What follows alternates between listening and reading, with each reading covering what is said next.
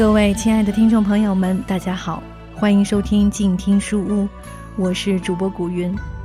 在今天的节目当中，让我们仍旧一起来继续阅读国学经典《三字经》。如果你想要看到每期节目的图文推送，也欢迎关注古云的个人公共微信号“静听书屋”。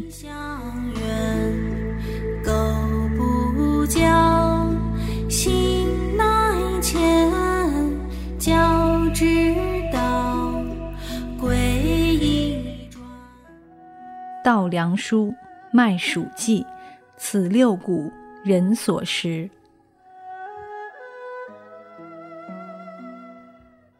稻子、高粱、豆子、麦、黍、稷，称作六谷，是我们人类所食用的主食。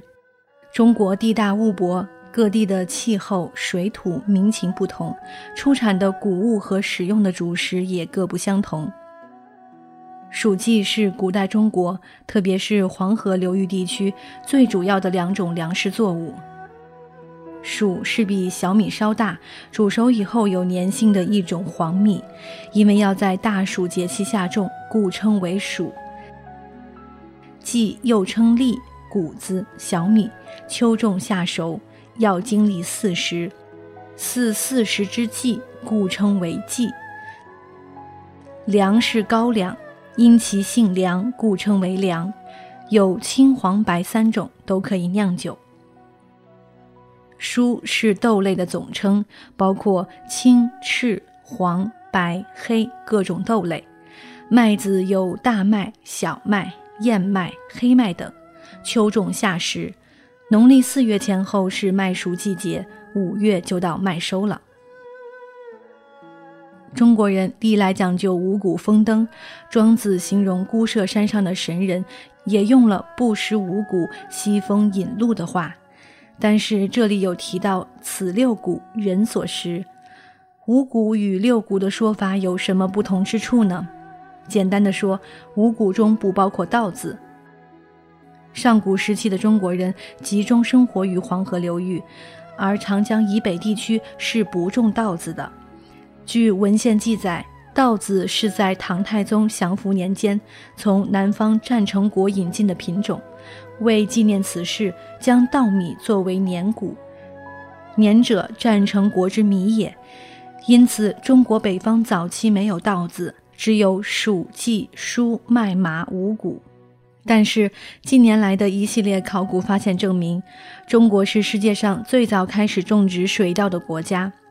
例如，湖南省株洲市的云阳大地泽文化遗址出土了新时代时期的陶器，内有距今五千一百五十年的稻种标本。浙江省余姚县的河姆渡文化遗址出土的稻种标本，距今有七千余年。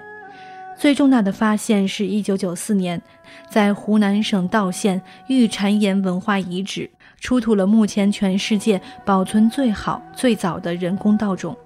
经同位素碳十四测定，这些金黄色的稻种实物，距今已有一万四千多年的历史了。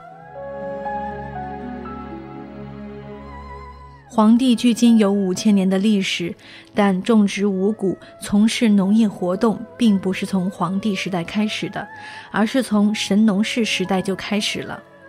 伏羲氏至今有一万两千年至一万四千年的历史。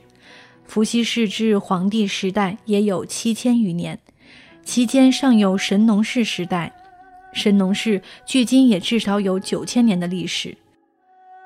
我们中国人要相信自己的祖先，相信自己的历史，不要做自贬祖先、自己缩短自己历史的蠢事。这也同时证明了中国以农业立国的历史太悠久了，至少有九千年。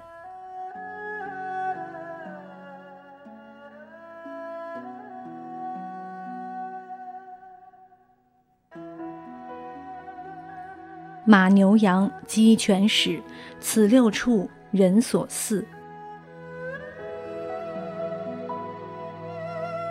马牛羊鸡犬豕这六种动物是人类畜养的，称为家畜。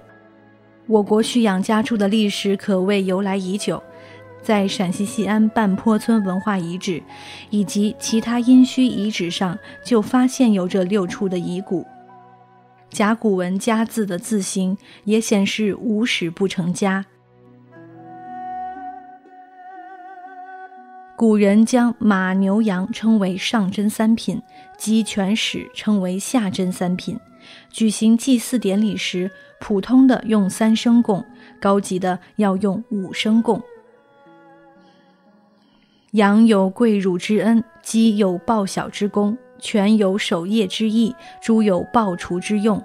二是六畜有很多优点，是人类应该好好学习的，例如马的刚健进取。牛的忍辱负重，羊的跪乳报恩，犬的忠勇诚信。马是不休息的，睡觉都站着；鸡是三德兼备，不吃独食义也，敌前敢斗勇也，思臣不误信也。猪更不用说了，现代医学的器官移植大都是用猪的器官。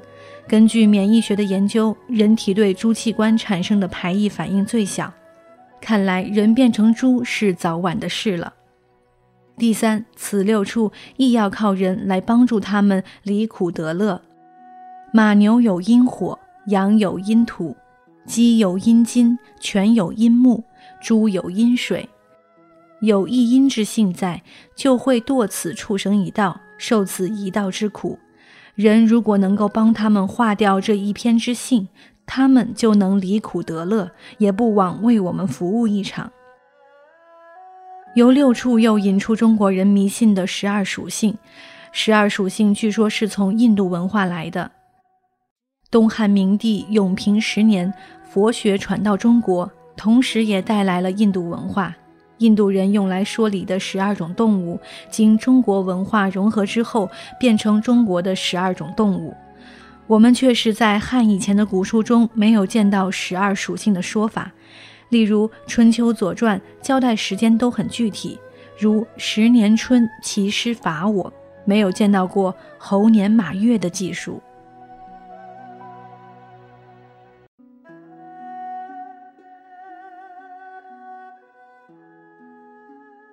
曰喜怒，曰哀惧，爱恶欲，七情具。喜悦、愤恨、忧伤、恐惧、爱恋、厌恶、欲望，是人人具备的七种情志，称为七情。七情是人的心意的变化，其中喜者心之欢乐，怒者心之烦恼，哀者心之痛切，惧者心之惶恐，爱者心之贪恋，恶者心之憎嫌，欲者心之思慕。可见其都与心有直接的关系。心是我们东方心理学的基本概念，我们叫做心性学说，不称为心理学，因为心理活动无非就是心念的起灭和转移，不是心的本源。东方的心性学说，无论佛学还是儒道之学，都不搞寻枝摘叶这一套，而是直接深察人心的根源。以期从根本上切断心念的起灭，所以中国文化中所说的心，既不是心脏，也不是大脑，而是人的念头。它是人一切心理活动的要素。心之所发动，就是念之所动，就是意念，简称为意。心之所往，就是念之所聚，念聚就是智。念头忽生忽灭，如梦幻泡影，根本控制不了。所以，人的心意志都很难控制。学打坐的，一上来就学空杂念，你就上当了，一辈子也空不了。因为念头本身就是空的，没有实体，忽生忽灭，不去理睬它，反而没有了，就是如此奇怪。七情在圣贤之人纯乎天理，故无七情之弊；凡夫俗子则为物欲所蔽，放荡不羁。事如其心就喜，事与愿违就怒，动乎悲就哀，畏乎法就惧，见美就爱，见丑就恶，贪想就成欲。圣人看到我们，真是可气可叹又可怜。其实，圣人与凡夫的根本区别，只在一念之间，全赖于你的发心。出之正则为圣贤，出之思则为凡夫，出之邪则为奸佞。正邪之间全凭此一念，因此不可不谨慎。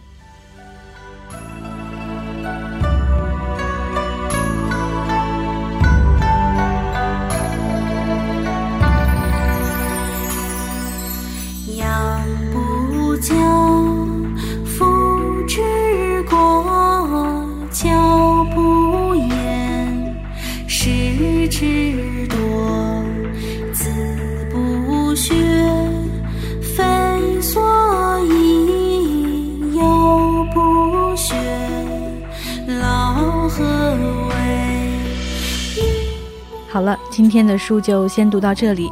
如果你喜欢这一本解读国学经典《三字经》的书，欢迎去多看阅读中搜索这本书是免费全本阅读的。我是静听书屋的古云。如果你喜欢我的节目，欢迎订阅我的个人公共微信号“静听书屋”，这样就不会错过每一期节目，还有听友们分享的书斋内容。感谢多看阅读对本书的授权，让我们下期再见。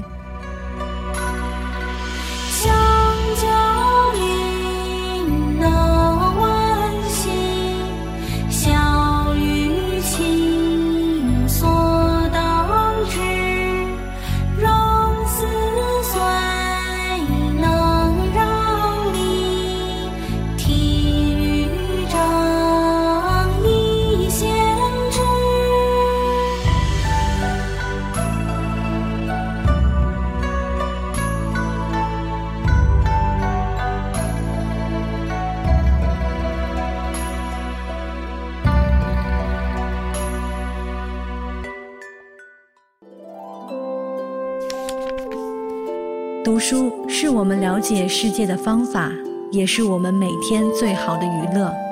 每读一本书，都是一次修行。静听书屋，陪你在每一段向往阅读的路上。